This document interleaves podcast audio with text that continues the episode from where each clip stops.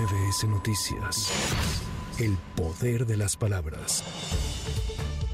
Ante los ataques y extorsiones a productores de limón en regiones de Michoacán, el gobernador Alfredo Ramírez Bedoya confirmó que ya hay seis detenidos que fueron puestos a disposición de la Fiscalía y su proceso judicial ya está ante los jueces locales en el estado. Agregó que se está llevando de manera normal el corte de limón en prácticamente el 90% de los municipios productores.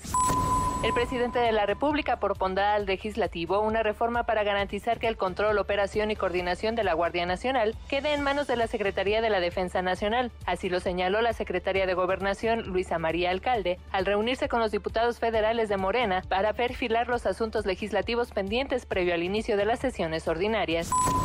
La canciller designada Alicia Bárcena aseguró que las relaciones entre México y Estados Unidos están pasando por un muy buen momento y resaltó que se impulsa un diálogo amplio para que el tema de la migración no sea empleado como bandera en el marco del proceso electoral en el vecino país del norte.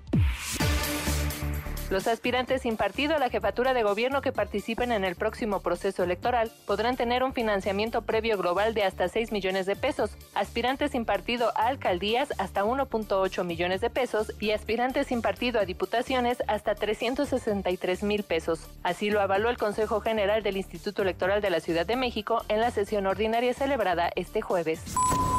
A partir de este primero de septiembre, 6.125 trabajadores eventuales de la Secretaría de Salud de la Ciudad de México formalizarán su contrato con el IMSS Bienestar, anunció el secretario de Gobierno Ricardo Ruiz, quien explicó que esta cifra equivale al 98% del personal eventual que se encontraba en diferentes grupos trabajando para la CEDESA. Para MBS Noticias, Erika Flores. MBS Noticias. El poder de las palabras.